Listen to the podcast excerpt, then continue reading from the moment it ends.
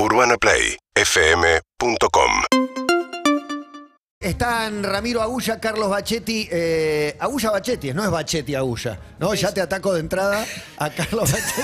Lo apuré. Es. Agulla, Agulla y Bachetti porque va por Así orden se llama la agencia. Y, y va por orden de, de Alfabético. Alfabético. Claro. A, B. Si hubiese estado la B antes de la A, se hubiese llamado Bachetti. Acérquese al mic. Acércate un poquito el micrófono por las Lo decidimos así. No, lo decidiste vos. también. No, lo decidiste vos, Lo gordo. Lo decidiste decidiste vos. vos, yo no quería saber nada con eso. Se No, vuelven bueno, a separar ahora, que- ¿no? sí. Nuevamente. Sí. No, fue muy gracioso porque pusimos así el nombre y después eh, dijimos, bueno, ¿y ¿cómo hacemos las secciones? Eh, bueno, 50 y 50. Y yo digo, no, uno tiene que tener un puntito más porque alguien tiene que tomar. ¿Es 51-49? No me digas. Yo no me acuerdo de eso. ¿Eh? ¿Fue así? Yo sí me acuerdo, pero siempre fue como si tuviésemos lo mismo. Incluso a la hora de vender. Escuché una cosa. Tiene razón, ¿eh? Nos, nos acabamos de juntarla, pues nos podemos cortar de nuevo en dos minutos. Es una posibilidad. ¿Cuánto tiempo estuvieron eh, separados, digamos, o no? ¿Trabajaron juntos muchos años y dejaron de trabajar juntos? Y sí, porque Era como me voy al quilombo, ¿no? Derecho, de voy. viejas. Era, parecíamos un matrimonio de viejas en un momento. Y está bien. Pero, Carlitos, vos te- tenés memoria, yo no. Eh, Vos eh, eleg- elegís olvidar. Empezamos a los A veces, 23, a veces. empezamos a los 23, debemos haber estado juntos Muy 25 joven. años. Muy jóvenes arrancar. Y bueno, nunca nos separamos, en realidad siempre seguimos en contacto, pero no teníamos un proyecto. La publicidad había cambiado tanto, la agencia había cambiado tanto. Las anécdotas ya no eran tan graciosas como en los principios. Algunas no se podrán contar, otras sí. Yo Y- creo que las anécdotas de Agulli y Bachetti en los años 90, que creo que a la audiencia. Yo quiero el top 3, el top 3 de anécdotas. Y sería ideal. anécdotas. Se fueron a muy- filmar con- época. Yo creo que somos buenos leyendo épocas, porque no leemos otra cosa. Este, vos que sos muy leído. No, pero pará, le- pero leer épocas también influye en que quizás en algún momento se separaron. Digo, ya no es más la época para que estemos juntos. exacto. No, no, Exactamente. viste, en una época del 90 efervescente de la imagen, este. Esos 90 se cierran con esos estallido 90 casi 2001, que fueron digamos. obscenos, Total. El estallido 2001 Al borde cierra de- los 90. Al, Total. al borde de la, de la obscenidad. Pero Sí. ¿puede puede dar ejemplos concretos? Sí, de- porque de- ahí aparte uno a uno te permitían vos soñar que se puede hacer. Hoy más difícil. Era, viste, una cosa. Y, ¿No? y Era así. Nosotros lo hacíamos. Sí, era- ¿Qué querés, Ahora quiero, saber, quiero saber a dónde gente llega. soñaba, nosotros lo concretábamos. Era- contame, contame el top 3 de anécdotas absurdas Bueno, vistas hoy. Por ejemplo, se le ocurre una vez hacer una fiesta en un barco de disfraces porque decimos, si la metemos en un barco no se nos va nadie temprano. Viste, lo metemos un poquito ahí. entonces- Muy buena. dice, Es un buen Muy buen razonamiento. motivo, muy buen motivo. Vos sabés que- Disfrazado, disfrazado. Viste, llegaba el amanecer, nos quedábamos solos, se nos veía el maquillaje, nos queríamos matar. Así que los encerramos todos en un barco. Y entonces era toda gente muy creativa y a algunos creativos se les ocurrió. Contá la vos que la contás mejor, ¿no? Lo que pasa es que no sé si contarlo. ahí. Sí, se puede, se puede, se puede. ¿Sí? Bueno, eh, el- había cinco chicas que contratamos para que haya canilla libre de tira de goma, por ejemplo. Bueno, Ahora con el resultado puesto. Había- con el diario de lunes Pará, quizás no se Bueno, podía, ¿no?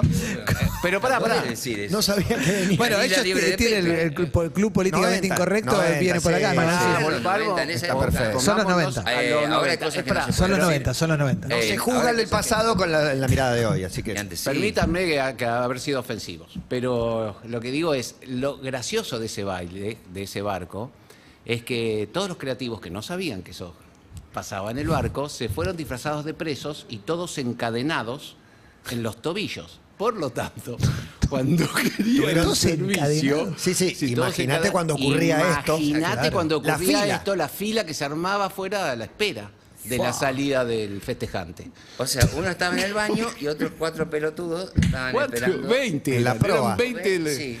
Bueno, La fiesta Los llegó. 90, ¿no? Sí, Los los 90. 90. en uno en un momento la vio eh, Ojo. un tipo que estaba, embar- estaba Menos mal que embarazada. los nombres, ojo la, los nombres. la embarazada de uno de los que trabajaba ahí, estaba ahí, estaba embarazada, se descompuso y ahí sí. Hay hubo que volver a- al puerto. No hubo que volver Sí. al puerto, mandamos una lanchita. El ¿Te Minnow acordás? se había perdido. Una lanchita y seguimos, una y lancha seguimos hasta y que amaneció. seguimos. Estamos por chocar. Y después otra muy buena era que nosotros eh, no teníamos nada, ¿viste? Teníamos una, ca- una casita y teníamos una bombita de luz. Este, ¿En dónde? teníamos ideas. En, ¿En la 3 agencia? de febrero. Sí, la gente. ¿Pero qué agencia? ¿Ian en Rubicam o la de No. ustedes? No, la nuestra. No, ya hay- eso, eso ya era Gullo Bachetti. Claro. Nosotros estábamos en Yana Rubicam y era la agencia ganadora total, ganamos premios. Hay que, re- hay que reconocer que en esa época estaba Hernán Ponce, que era director Claro, el director creativo. Excelente, que yo le decía, yo te voy a enseñar a ser mi jefe, Hernán. Yo te voy a enseñar a ser mi jefe. Entonces, era bueno. Y bueno, entonces, ¿ustedes por qué se van de acá? No, porque la fiesta, una, una- una soberbia.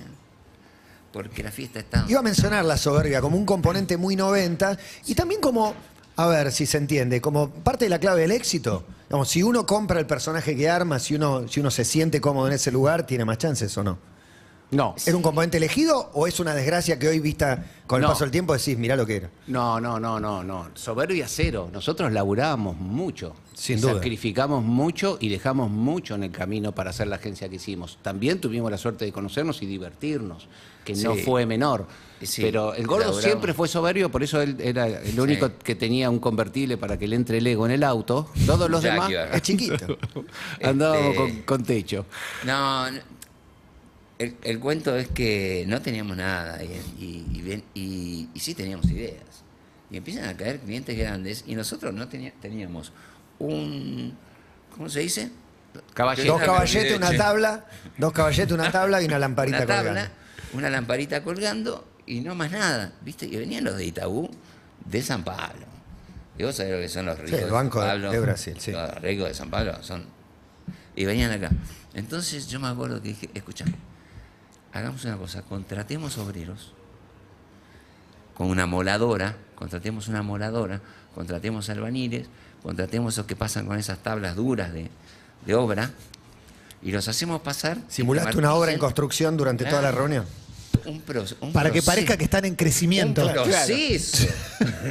si no era una cosa muerta. Aparte, con la cantidad de gente está armando algo grosso. Esto está, Esto está haciendo, creciendo bueno, todo y- el tiempo. Y teníamos un solo plato, me acuerdo, y cuando le dijimos, pobre, una, la chica que eh, trae las medialunas, serví, hizo como una torre así, una pirámide que no sé cómo la logró hacer, llena de medialuna de grasa en un plato, que no nos veíamos.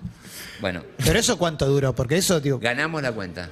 claro, por eso, y una vez que ganan la cuenta, ¿ya tenés una mejor oficina o todavía no? No, igual eso habla mejor de Itaú que Ahí de empiezan nosotros. a entrar No, no, no. mejores oficinas. No mienta, Carlito, las No, oficinas. no, no, vivimos con esas oficinas durante mucho tiempo en obra. Nosotros arrancamos con nada, cero, y teníamos cuatro o cinco creativos. Raúl Naya, no sé si lo recuerdan, Claro, sí. nos ayudó un montón en ese entonces. Y Productor de fax de. Exactamente, Sí, el productor de fax de Repeto.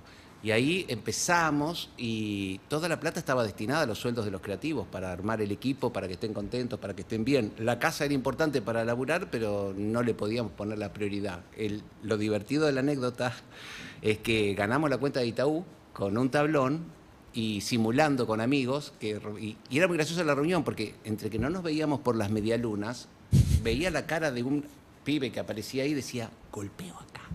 Y nosotros decíamos, golpea ahí. Pa, pa, para después decirle, che, estamos en reunión, ¿podés correrte un poquitito? Eh, sí. El tipo, perdón, y se iban para allá y pasaban. Era- no le puede decir que paren un poquito pues, pirón.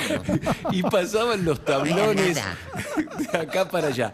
Pero, bueno, bueno, pero todo esto que están contando de algún modo es eh, podría ser un paralelismo con la publicidad. digamos, eh, La palabra, la frase venta de humo suena muy ofensiva, pero hay algo de eso, de una puesta en escena permanente, de Pará. darle brillo a lo que no tiene. Y te, me pediste top 3, te doy la tercera. Ahí el micrófono, al micrófono, al micrófono. Eh, las top 3 te doy la tercera. A Topper para ganarla dijimos, te jugamos un partido de básquet. Ustedes contra nosotros. Si ustedes ganan, perdemos la cuenta. Si nosotros A ganamos- Topper, alpargata. sea. Sí. Al Ah, perdón. perdón, por la... por No, no, sí, sí, sí, no, Eh, diciendo que es un éramos- grupo ¿sabés lo grande. que éramos nosotros? Iban to- no había posibilidad de que uno duerma en la agencia. Iban todos, ¿viste? vamos, a, era, vamos a perder la cuenta. ¿Y quién es esta idea? Bueno, le ganamos. Y ganaron. pará, pará, pero Renault también tenemos una cuenta, una, una historia bastante divertida. Que sigan con la marca. ¿Cómo ¿Qué- ganaron qué- cuenta? ¿Cómo hago, boludo? Somos una agencia de publicidad. éramos- Claro, claro. Pedimos eh, la sala de reuniones de la oficina de ellos que daba a la calle. Nosotros teníamos dos o tres productos, la gama más baja, y Fernando Vega Olmo tenía Sí. la gama más alta. Entonces nosotros le pedimos a toda la agencia que se pare en la calle y llamamos gente de la 12 de Boca que venían con bombos. ¿no? Entonces empezamos la amigos, no reunión. eran la 12. Eran a- amigos de la 12. Sí. Empezamos la reunión, presidente de, de- no, que yo cuento, y empezamos a contar, ¿viste? Los, No eran t- muy noventas. los cuentos, ¿viste? De la, la, la policía que yo cuento, y de repente, tum, tum, tum. Los pibes dicen, la puta que lo parió, esto deben ser de la planta de Córdoba que nos hacen quilombo todo el tiempo, que sé cuánto. Y cuando salen, estaba toda la agencia con carteles que decía, queremos la cuenta entera. Vega Olmo queda lejos porque tenía la agencia la tenía más lejos que nosotros. Vega Olmos queda Muy bueno. y ganamos la cuenta. Lo gracioso del cuento para, para final es que viene un cana y dice, no pueden cerrar una calle, amigos. Me voy a tener que llevar a alguien detenido. Dale, déjate joder, era para ganar la cuenta. No, pero me tengo que llevar a alguien detenido. Y vos, Ramiro, te ofreciste. Dije, dale, me voy yo detenido. Y vos, Carlito, terminás de contar la presentación. Y a los dos segundos volvieron a entrar y el cana dijo, chiste mío ahora. Quedamos uno a uno. Bueno, me ofrecí. Esa es como Muy bien, valiente, valiente. Bueno, nada, más o menos eso fueron los 90, todos los otros, el, el resto de los Pensé que la anécdota iba, iba a venir con, con celebridades, con, con caprichos de alguna marca y, y eso más que cómo ganaron las cuentas, pero hay de todo. celebridades. No, no sé, los Y la 90 que- la que valía todo. no- nos gustaba una y le decíamos al cliente, mira, nosotros la tenemos que hacer con esta porque es fundamental para el producto. Esto es Daniela Ursi, es, Fundamental. en esa época era... No, sí, teníamos muchas celebridades, muchas, Canigia, Vilas. Pero para, ¿se dieron algún palo? Porque digo, todo lo que están contando es muy arriba y obviamente eso te tiene que venir, al ego te tiene que, te, te tiene que inflar el ego, claramente. Digo, son anécdotas que 30 años después las siguen contando, están buenísimas. ¿Tuvieron algún momento de decir, che, acá estamos pifiando, acá no estamos mandando una macana, acá esta no nos salió? O quizá una publicidad simplemente que no salió bien. No todas funcionaron. No No, todas. no todas funcionaron. No me las acuerdo las que no funcionaron. Claro, te iba a decir, nombrá Sí, una. De verdad que no, no me acuerdo. Así, un, un, eh, siempre hacíamos disaster checks, digamos, antes de salir. Lo que se llama un, che, viste, vamos con un transexual, eh, viste, eh, y un mono. No, vamos a hacer un disaster check, a ver si estamos haciendo algo. Y dentro de todo era muy, muy responsable. Te quiero decir, Carito siempre dice, más que una agencia creativa, es una- agencia muy conceptual. O sea, buscábamos un vínculo, o sea, leíamos mucho y buscamos la manera de crear un vínculo cierto, nuevo, este, original, seguramente impertinente, entre la marca y, el consumidor, ¿entendés? Tratábamos de ver por dónde lo podíamos abordar distinto, por un lugar donde le interese. Y a raíz de eso hacíamos una idea. Pero estoy seguro, digamos, que do- donde estaba anclada la importancia del de, del producto creativo de comunicación de Agulle Bachetti era que era muy sólida desde ese punto de vista. ¿Entendés? Entonces cuando vos decís, mirá lo que hicieron estos locos, bueno, pero no era porque sí. ¿entendés? No era un delirio.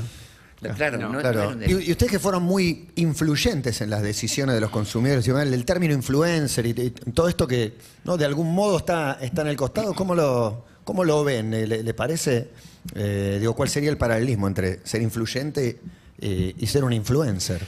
Bueno, yo creo que cuando nosotros hacíamos publicidad en los 90, donde no estaban las redes y no estaba el Internet todavía funcionando como funciona ahora, lo que vos hacías era generar un storytelling, un cuento, para salir a pescar, ¿entendés? Corazones de la gente, del consumidor. Es decir, obligábamos a la marca también a que diga quién es, quién- qué piensa, ¿entendés? Cómo se presenta, cuáles son sus valores, para que los consumidores, si linkeaban con eso, venían.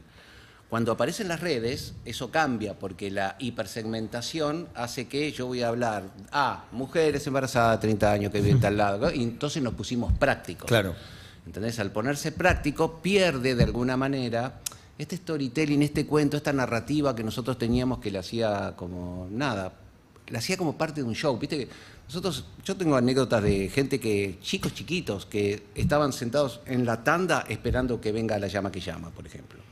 ¿Entendés? Como si fuese parte de un espectáculo. Claro. Y, en- en- y yo creo que nosotros éramos parte de eso. Pero una de las cosas que decía Ramiro que me parece importante, nosotros no teníamos nada que ver con las otras agencias de la manera de trabajar. Nosotros lo que hacíamos era vivir las marcas y las vivíamos con mucha pasión. O sea, nosotros teníamos este auto como marca y lo- odiaba a los que usaban el otro auto por allá. Y siempre salíamos a la calle. Nosotros obligábamos a los creativos a que estén en la calle disfrutando las marcas. Me acuerdo en un banco, teníamos un banco, no voy a decir más, es aquel banco que le pusimos el tablón y ganamos, que sacó un préstamo para eh, comprar autos. ¿no? Podías ir y comprar un auto y era muy fácil de hacer, que yo cuánto. Nosotros mandamos a Leandro Raposo a que vaya, anda a comprarte un auto. Es decir, ganas un montón de guitas, sos director creativo de esta agencia, eh, tenemos la cuenta, anda, hacé la cola y comprate un auto. Y no pudo. Entonces nos juntamos con el cliente. Le dijimos, fue Raposo a comprar un auto y no pudo. Me está jodiendo, dice todo, porque todos sabían lo que ganaba Raposo. Me dice, Raposo no lo puedo hacer, no. Y pararon el producto, porque había que hacer ajustes. Porque si él no se lo había podido comprar, había mucha gente que no se lo iba a poder comprar. Entonces paran un producto que ya estaba en el aire, lo, en, en- en el banco of- ofrecido, lo revisamos juntos, lo modificamos y lo vuelven a poner. Esa relación que teníamos nosotros casi societaria con los clientes no era común. Y transpirar las marcas como las transpirábamos no era común. ¿Hasta qué año laburaron juntos? Ahí. Vos cuando te acordás, cortaron. vos tenés buena Eh, nosotros memoria. laburamos hasta el 2008. En realidad voy a la cuestión política. Quiero ir a los, a los spots de. Obviamente. Obviamente. ¿Quiere que me pero vaya? esa- ¿Quiere que me- quiere que los No, yo? no, si están juntos o es más de Ramiro. No, no, digamos, en algún momento vamos a hablar de NFT y si querés ahora hablamos de la ventana política. Como, como- Dale, dale, Eh, por supuesto. La política, eh, no, labura, lo que pasa es que laburamos primero, eh, con el tema de, de la Rúa, a mí me empezó a gustar más, más la, la política. Y salió como salió, ¿Cómo salió? como el orto, digamos, salió, digamos, una buena campaña. ¿Y qué mirada tenés vos de ese spot? Es que no es un spot, fue una campaña muy buena. Era muy chico. eh, quería ganar. Eh, me habían contratado para ganar. El éxito era que gane de la Rúa, no, no que el comercial sea bueno, etcétera. Yo, yo sí- un día te voy a mandar la campaña para que la vean acá. Te juro que era una campaña. Parece que lo hubiese hecho otro, loco, es una locura. Pero, pe- pe- parecía que te da culpa, digo, de la Rúa ganó. No, no, lo, no. lo votó Porque muchísima lo gente. votó digo. muchísima gente. No sé cuánta gente vos me decís, parecía que tenía culpa. Era una casa de brujas y si vos me veías por la calle, vos ahí me decías que hijo de puta, ¿eh? no vendiste de la ¿Te Rúa". pasaba eso? Vos me hubiese dicho eso. Y había como una casa de brujas. Y sí, yo soy culposo. Y este. A mí también me explotó en la cara, ¿entendés? Fue una cosa que me explotó en la cara. Y los medios estaban, pero ¿cuándo te diste cuenta? Vos te tenías que dar cuenta, te tendrías que haber dado cuenta. te te-". No, me di cuenta, si me di cuenta, me di cuenta tarde. Eh, pero. Pero, Pero bueno, pero ¿por qué además darse cuenta, de digo? que, de que de la Rúa gana porque Menem quería que pierda a Dualde, ¿entendés? Hay muchos factores en la política. Y la gente lo vota, pero vos te sentís de algún modo culpable o responsable. No, en ese momento fue una casa, una, casa de brujas. Lo que quiero decir es, eh, pasa, es, un problema de este país, ¿no? No hacerse cargo de lo que votás, papá. O sea, y que es, sigue pasando. Porque votan a quien gana, porque lo votan. Es más, hay algo curioso. Sigue, digamos, eso de que un creativo hizo ganar, si fuese así, eso sigue, se hizo una costumbre. O sea, que un creativo haya hecho ganar a un gobierno que no funcionó, se hizo una costumbre. ¿Entendés? Pero no hay ningún creativo que haya aparecido. Digamos. Y yo creo que vos de las campañas que se hicieron. estuviste tan expuesto que después nadie quiso poner mucho la cara o, o hacerse cargo. Y yo también dije, mira, en este momento, después de eso, incluso cuando medio que me retiré, tuvimos dos años con Carlitos separados hasta que hicimos Mosca y Smith. Yo dije, yo, este es un país muy extorsivo, ¿entendés? Muy extorsivo. Si vos no tenés cara, zafaste.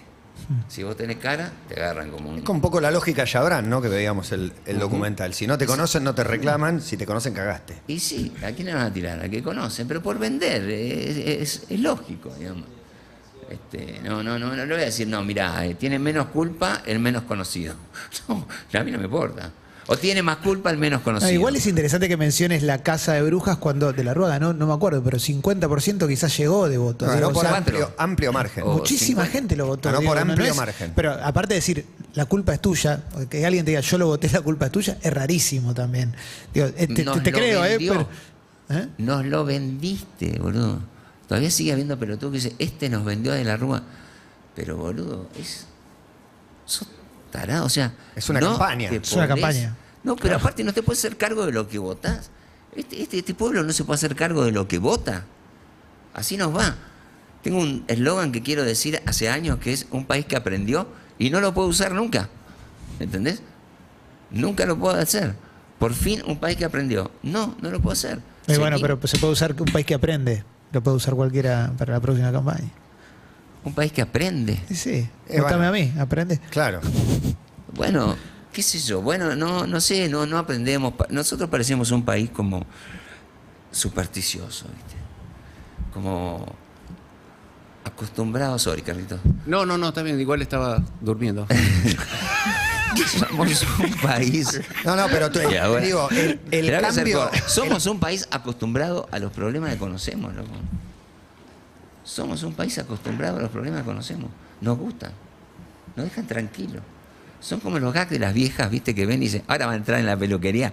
Esta que va a pedir el teléfono a Leli. Ahí entra, mira. ¡Ay, Leli, Leli! ¡Ah, ja, ja! Y se ríe la viejita, ¿viste? O el chiquito, que le, re- le- el infanto senil, digamos. Le mostramos chistes y se vuelve a reír. Bueno, nosotros nos quedamos tranquilos con, con los problemas que conocemos. Todo lo que ya sabemos cuáles son. No podemos avanzar a resolver ni uno nuevo, ni ninguna pregunta nueva, nada. Estamos acá, estancados, llenos de memoria. Nada de imaginación.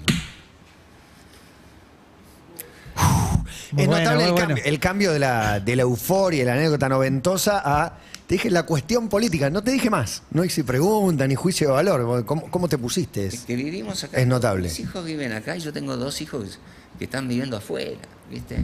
Y con dos hijos que viven afuera, más los novios me sacaron cuatro sillas en un asado. Entonces, ya es que no, no da, ¿viste? Acá hay algo a que cambiar, ¿viste? ¿Sabes que la palabra más usada en publicidad es nuevo y la más usada en política es cambio? Sí. Y no, no, no cambia nada, digamos. Es, es como algo que. Yo creo que el problema que tiene la Argentina es que lo tenemos que resolver nosotros. Tengo que poner un presidente extranjero, ¿no? Como el técnico extranjero de una selección. Guardiola, ¿viste? Ah, claro. que ya. Que agarre un presidente de afuera. Pero bueno, es, es Bueno, pero, pero cuando él empezó con la política empezamos, eh, sale la, la posibilidad. ¿Vos no estabas para nada? O, o- No, al principio sí, porque era como, era como un cliente. De la Rúa era como un Y cliente, te llega a la agencia, claro. claro. y dijimos, bueno, Desde vamos a la empezar ciudad, a ¿no es la, cierto? de la ciudad, desde la la ciudad. ciudad. Vamos a trabajar en eso, qué sé cuánto. Pero mm, creo que cuando terminó la campaña, que sí, como dice Rami, lo buscaban a él como el culpable, también nos dimos cuenta de una cosa que fue fundamental. Cuando hacíamos publicidad de un chocolate y lo vendías como dulce y con almendras, y vos lo comprabas, era un chocolate dulce con almendras. Cuando vendíamos a un presidente dulce y con almendras, podía ser que te comas algo amargo. Pero no solamente que te lo coma vos que lo compraste, se lo comen todo por cuatro años. El que no lo compró también, claro. El que no lo compró Claro. también Sí, lo tiene en ni la siquiera heladera. cuatro, por dos y, y salida anticipada. Sí, Sí, no, fue, fue dramático. Pasa, aún igual, peor. yo te digo, yo tengo una agencia, me va bien y me llaman para una campaña del que puede llegar a ganar, que me propone un cambio de ciclo sobre el cual hay una mirada condenatoria en los últimos 10 años, mira si no la voy a agarrar. Pero yo te iba a decir por qué lo agarré, porque creo en la alternancia.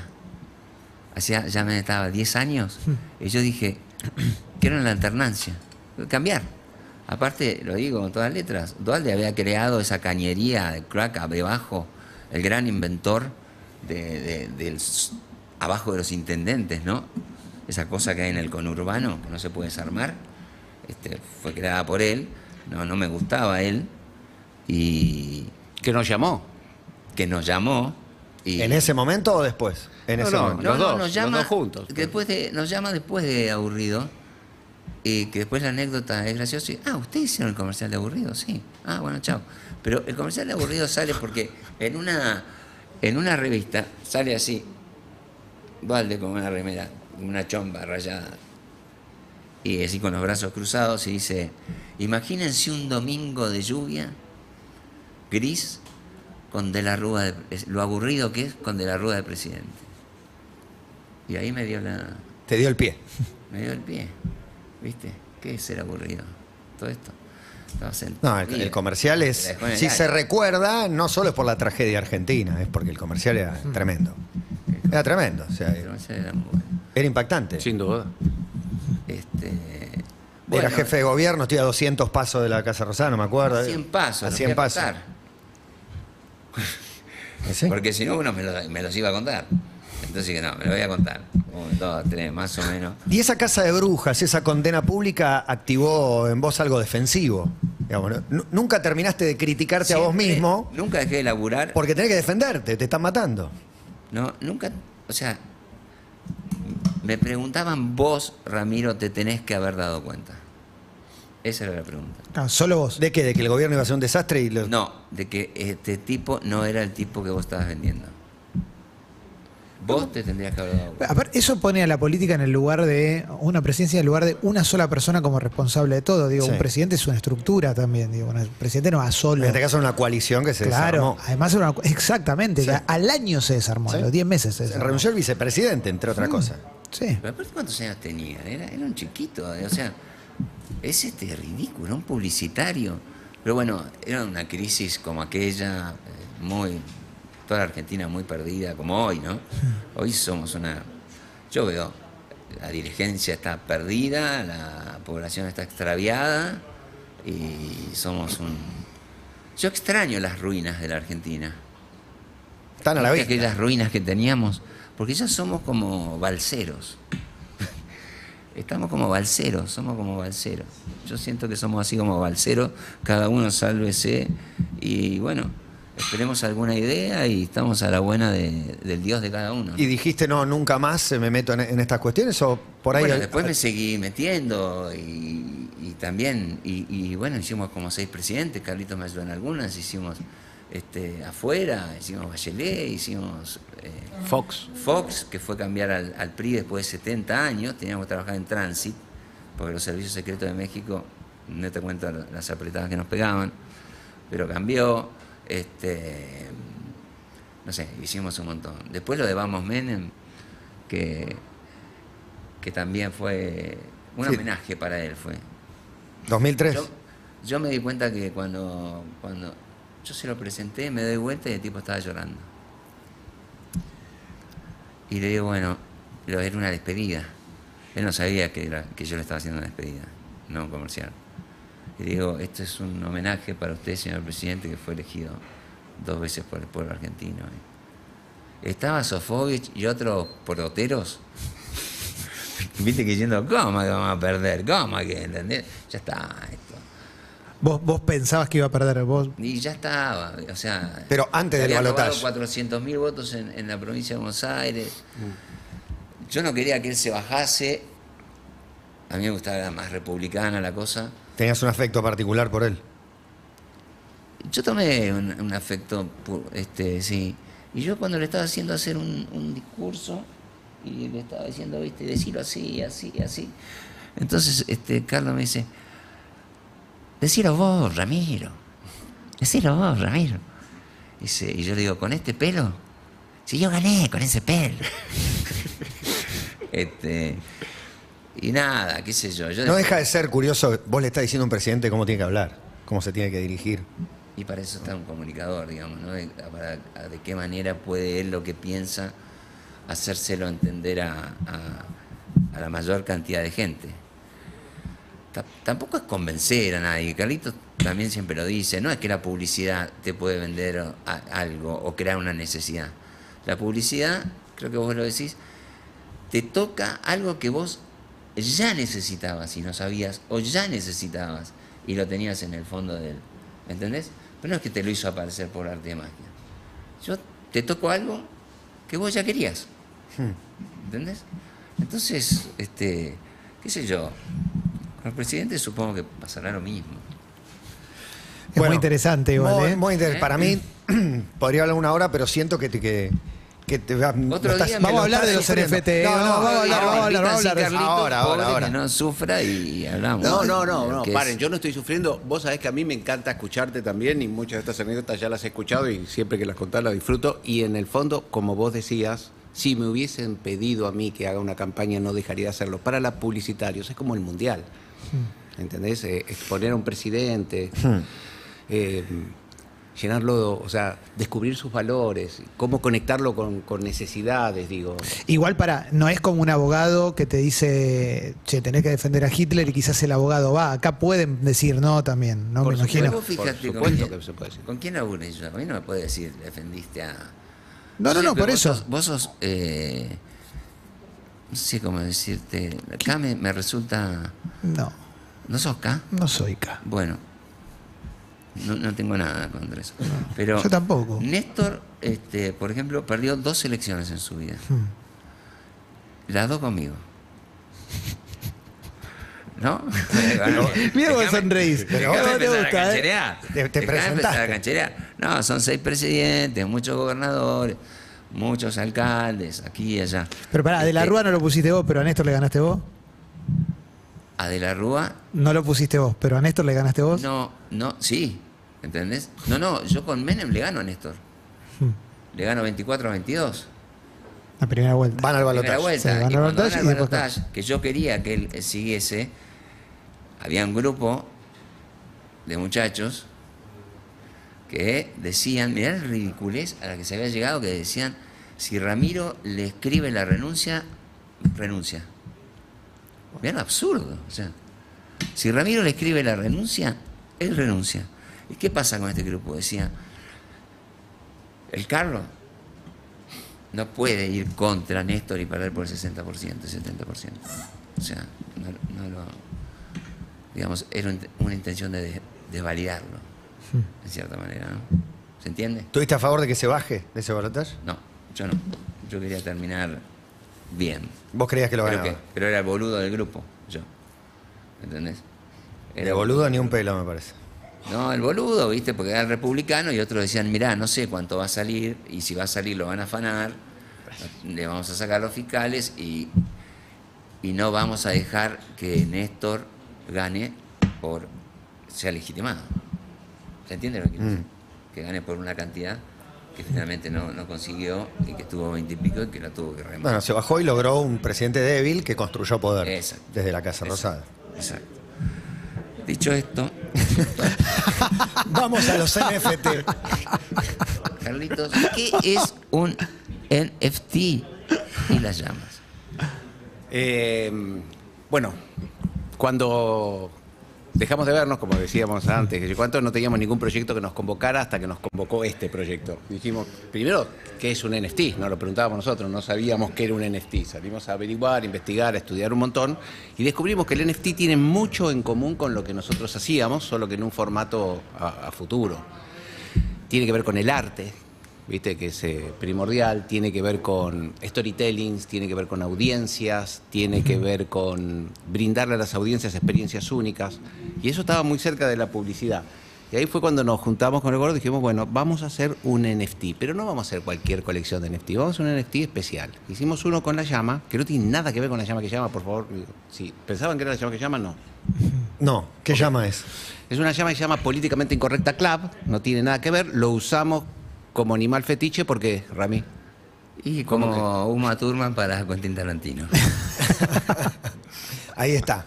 Ahí está el que lo está viendo, la puede, la puede ver a la llama medio Joker. Un Eh, pelo verde. Lo principal los que labios. tiene esta llama es que es el primer NFT que tiene opinión, o sea que habla en el mundo. No sé si algunos tienen que tienen carteles. Los carteles realmente son. ¿Y qué, qué dice? Y dice como por ejemplo que uno, vuelva el a vuelva el uno. uno, o sacamos homosexuales del closet a domicilio, o Políticamente incorrecto. a qué hora, ¿ves? Ese que dice a qué hora cierra Rapa Nui, Claro. después dice no todos los antojos tienen que ver con el Consejo de la Magistratura, este, y hay cosas que tienen que ver con el mundo también, ¿no? Entiendo. Son este eh, o chistes para lesbianas. En... No vamos a comer todo lo que no hemos sabido por haber. Bueno, pero cuando haces algo políticamente incorrecto, se supone que vas en esa dirección. Sí, Twitter tiene mucho de eso también. Eh, Sí. Twitter es, eh, sí, Twitter es la cloaca, pero lo que nosotros decíamos cuando dice tenemos una voz, hagamos una voz, en realidad lo que queríamos hacer en contra de la cancelación bendita en un mundo que divide y divide y divide y divide es usar el arte y el humor como un puente para hablar, ¿viste? No puedo permitir hacerte un chiste que vos te ofenda, porque si vos te ofendés y te vas y yo me quedo solo y vos te quedás solo, cada vez nos vamos a quedar más solos, vamos a hacer grupito de dos o tres que pensamos todo lo mismo. Y Confundir la- un chiste con un insulto, ¿no? Claro. Y, Hay- hay y un la verdad que lo que nosotros queremos es que la cancelación tiene que ver como un juicio unipersonal donde dice, empezás y es distinto que yo te cancelo. te, te mato, ¿entendés? Pará, dame la posibilidad de explicarte por qué pienso así. Dame De la pedirte oportunidad perdón, de pedirte si perdón si te ofendí. ¿Usted no tiene la sensación de que hoy hay más gente quejándose de la cultura de la cancelación que cultura de la cancelación per se? No. Yo creo, no, pará. Yo, Es como la, la discriminación. Hay, hay más gente que señala la discriminación que gente que discrimina ya a esta altura. Yo creo que no. Yo ¿Cómo tengo. es eso? A ver, ¿cómo es la pregunta?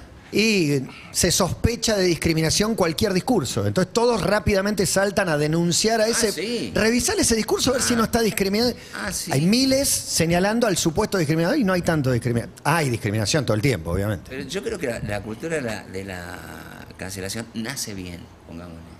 Es bien nacida. Nace para que no haya odio, ¿tá?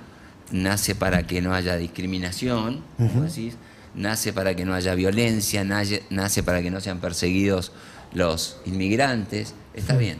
Pero se convirtió en una herramienta que usa la izquierda y la derecha como para amordazarte, arrinconarte, acorralarte, tenerte de un lado, tenerte del otro, que pasó a ser un brazo, un brazo de choque, ¿no? Y en realidad lo que, lo que viene a ser la llama y con humor, con sentido del humor, porque para tener sentido del humor vos tenés que ser inteligente. Tenés, hay que- tenés que tener inteligencia, tenés que tener una agilidad intelectual. ¿entendés? Tenés que, tenés que tomarte el trabajo de ser. Eh, y nosotros con Carlitos nos lo tomamos. También es un instrumento de seducción, o sea, de conversación. Entonces, me parece que este, lo que es el político correctismo contra el político incorrectismo, es ahí es donde hay una batalla que nosotros eh, venimos con las llamas, con humor a darla, digamos. Medio que en los Oscars se dio un poco eso, ¿no? Se vio claramente. Un chiste políticamente incorrecto, una reacción políticamente correcta y la cancelación, un cachetazo. O sea, Pero igual ahora el cancelado es el políticamente correcto. Y por, sí. por fin. Claro. O sea, por fin, Por eso te no se digo. puede cancelar más así, porque como decía Carlitos, bueno, me puedes hacer vivir en un ultimátum. Pero viste que hoy, yo te lo digo porque pienso en redes sociales, ¿no? Digo, alguien hace un chiste muy violento. Entonces salta alguien y dice, me siento ofendido. Entonces saltan 40 a decirle, te abrazamos a vos, cancelamos a este. Hay un día de insultos a una persona por un chiste que hizo que políticamente incorrecto. Dos días después, para mí ya se terminó. La sensación que yo tengo es que si vos le decís, ah, ¿te ofendiste? Todo bien, chau, hasta luego. Para mí se termina. No, pero dejan sin laburo gente. ¿No te parece? Dejan sin laburo gente. Hay veces que están brutales. Sí, sí, hay gente que está Los que queda comediantes. Queda el fuera. negocio de los comediantes eh, está prácticamente destruido. Ya, ya hay una autocensura. Este, inclu- incluso hay una encuesta en. El 47% de los británicos creen que cualquier comentario que van a hacer los jóvenes van a decir que son unos pelotudos, digamos, que, que están mal. ¿no? Mi hija con un comentario que yo, que- un chiste que yo quería hacer, dijo, si vos, si vos decís eso, yo me cambio de apellido. ¿Me ¿Entendés? Y también porque los chicos le dan más valor a lo políticamente correcto que a la libertad de expresión. Por eso las marcas hoy venden supuestamente valores. ¿Qué valores? No, no, no te digo yo cuáles son los valores, pero no tienen la sensación que las, las marcas hoy intentan abrazar un, No, no. un discurso políticamente correcto. La- a mí me parece que las marcas tienen pánico de hablar hoy, ¿viste? Y lo que dicen, dicen de que es lo, lo justo y lo correcto, ¿viste? Parecería ser como que si hoy no tenés dos chicas de la mano en un comercial, no sos moderno o no estás a favor de un micro, de un colectivo, ¿entendés? Que acaba de pasar. Digo, la verdad que les debe dar mucho, mucho temor. Por eso Pero valores le hemos puesto siempre, Carlitos. Digamos. No, no, Una eh, de las no. cosas que hacíamos nosotros era poner valores. sobre No, las Quiero decirte una cosa con respecto a los comediantes, pues yo soy muy fanático de Luis C.K. Comediante, si querés, cancelado hace unos años. Sí. Luis C.K. gira por Estados Unidos, llena el Madison Square Garden. O sea, por eso creo que ex- existe lo que vos estás diciendo, ¿eh? No te estoy diciendo que no exista, ¿eh? ¿Qué Pero es lo que creo yo estoy, tam- estoy diciendo. Pero creo que. Que- No, no, que se queda gente sin laburo y él dice Ah, que dura dos días, digamos. Y yo en creo el que, medio hay un montón yo creo de que cosas. hay gente que se quedó sin laburo y también creo que hay gente que está logrando re- reinventarse o, o volver al, al- al ruedo y que eso se está terminando un poco. Es la sensación que tengo Ojalá. yo, ¿eh?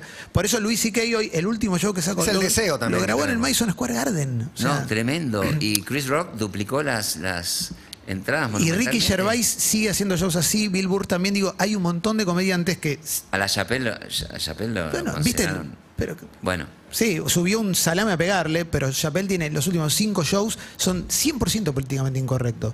Y sigue, y sigue habiendo un consenso que es el mejor. Bueno, Por eso creo también que está esa otra parte, digo, que me genera un alivio. Sí, que, que le damos mucha difusión al cancelador. digamos. Vamos a verlo ahora, digamos. Las llamas vienen a interpelar eso. O sea, las llamas vienen a, a- a interpelarlo, las llamas vienen a decir, déjame pedirte perdón, y las llamas vienen a decirme, no me atropelles más. ¿tá? Y no lo vamos a hacer las llamas solas, con el sentido del humor. Lo que tienen los N- N- NFTs es una comunidad. Es como si yo te dijese, arte, comunidad, narrativa. La narrativa la acabamos de hablar, ¿no es cierto? Esta es nuestra cuestión. Así, el político correctismo no, entra- no nos va. ¿Está? Y, déjame terminar, la Dale. comunidad es muy importante, que es generar adentro de lo que llama un Discord, gente que piense igual que vos, gente que tenga llamas, que diga desde la boludez o desde, no digo una boludez, perdón, pero mirá mi llama, se parece a la tuya, esta llama me gusta más, mirá se integran, mirá vos con, dónde conseguiste cosas, cómo te llamas, ¿por qué no hacemos, se hacen negocios, se hacen cosas, se hacen parejas, se hacen, gente que empieza a hablar en una comunidad o empieza a hablar de estos temas, si no me gusta cómo están tomados este tema, no me gusta la, la virulencia que tiene esta cultura, no vamos para ningún lado, no creo que haya una, una mesa de diálogo para esto, es romper, romper, romper. Si yo te hago un... Se habla en las comunidades, si yo te hago un, un chiste de última, que no sea un insulto, me estoy acercando a vos. Si aparece alguien que te lo corta y te dinami- dinamita todos los puentes, terminás yéndose cada tribu por su lado. Bueno, ¿sabes qué? Si no te puedo hacer un chiste de judío, loco, anda a cagar. A vos no te puedo hacer un chiste de homosexual, anda a cagar. A vos no te puedo. ¿Se puede nombrar la marca cagar? Sí. Sí, se puede. Este, si a vos no te puedo hacer un chiste sobre transexuales o sobre homofóbicos, ¿se puede hacer chistes sobre homofóbicos? ¿Cómo es eso? ¿Se puede hacer chistes sobre homofóbicos? Bueno, ¿se puede hacer chistes sobre machistas? ¿No? Se puede hacer chiste de todo. Se- El no, tema- se puede hacer si el chiste está bueno- bancarse lo que viene. No, no se puede hacer chiste de nada. Está todo lo colectivo. Ahí viene el colectivo de los transexuales. Ahí viene el colectivo de estos. Ahí viene los colectivos de. Pasan todos los colectivos de la minoría y nosotros no podemos cruzar nunca, digamos. No, es como que, vamos, conver- conversemos un poco todo y eso se da en una comunidad, en una comunidad que piense igual, que esté atrás de este arte, que esté atrás de estas llamas, porque hoy cayó el mercado, los mercados se hicieron pelota, pelota, digamos, hay gente que está en la calle con los mercados, las criptomonedas están hechas pelota, sin embargo, los NFT se lo aguantaron. Los tres NFT, eh, los más importantes, ¿no? Lo de los monos, los. CryptoPunks y los Azukis. Este, se la aguantaron porque tienen arte.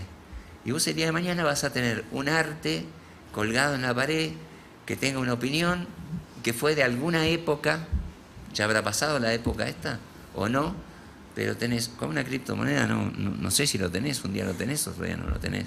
Yo creo que el NFT es, es algo muy poderoso, aparte que te da, ya estoy hablando demasiado, la propiedad intelectual de algo. Vos cuando comprás, eso es irrepetible. Compralo, cómprenlo uno que le guste. Es irrepetible. Si a vos, eso no, eso no lo puede tener nadie en el mundo. Vos decís, y, pero ¿sabes qué? Yo, yo le saco un screenshot, hago el JPG y listo. no, no, no es lo mismo.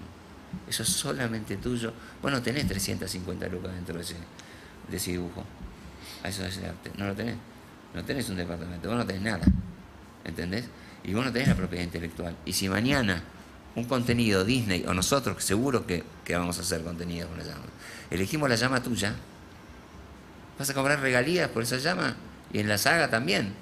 O sea, porque es tuya, es la propiedad intelectual. Es como si fuese, no sé, el ratón Mickey y hoy sería un NFT. Bueno, eh, Dicho esto. íbamos a hablar 20 minutos, que estamos hace tenés- 45 minutos paseando por una Pará, montaña y rusa agradezcan tremenda. porque el gordo he visto, lo he visto hora y media. ¿eh? Sin no parar, tenemos, que no tenemos una hora y media. No, No, no, no, la no, verdad no, que no. estamos Pero 45 ustedes me metieron en la política, no. Digan la- o sea, Yo me, imaginé- me imaginaba alguna reacción, pero no, la verdad que superaste todas mis expectativas. O sea, eh, te, te saqué el tema, ni siquiera llegué a hacer una pregunta, creo. Pero bueno, es algo que te, que te pasa. No, no, ¿qué me pasa a mí? No, ¿qué te pasa a vos también? Yo quiero saber lo que te pasa a vos, Pero por lo que te pasa a supuesto. vos con la política si te vivís todos los días acá. Sí, por supuesto. Vos también, Clemente. Sí, por Todos supuesto. los muchachos que están ahí atrás. Entonces, es, bueno, no sé cuándo lo vamos a sanar. Bueno, gracias por venir. No, gracias por venir. por favor. Espero Ahora, que la ¿qué campaña creen que Carlitos y yo podríamos hacer? ¿Ahora? ¿Política? Una campaña política. ¿Ustedes cuál creían que no- creerían que Hoy, Y mi ley. Milei. Bueno, hasta mañana, chicos. ¿La van a hacer? Un gusto, gracias. Hasta mañana. En cada momento, en cada lugar. Una nueva experiencia. Urbana Play 1043. UrbanaPlayFM.com